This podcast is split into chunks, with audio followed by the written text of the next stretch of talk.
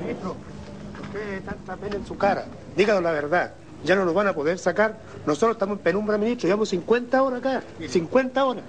¿Ya? Yo llevo...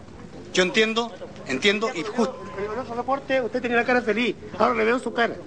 ¿Ya? Tiene razón, tengo mucha pena. Tengo mucha pena, esto me toca el corazón. Tenemos que hacer esfuerzo. Tenemos que hacer el esfuerzo de buscarlos y lograr sacarlos. Vamos, no vamos a desfallecer en ese esfuerzo. No me pida que esté alegre. Las noticias, dije, no son auspiciosas. No tenemos ninguna certeza de lo que ha pasado. Pero el camino que teníamos, el camino más probable de llegar a ellos, más rápido de llegar a ellos, se cerró. Tenemos que buscar todos los otros caminos que obviamente son más difíciles. Veo su cara y me, me conmueve. Porque ese es el camino que tenían, es más rápido, no hay más camino, ministro. Esa es la verdad, no hay más camino.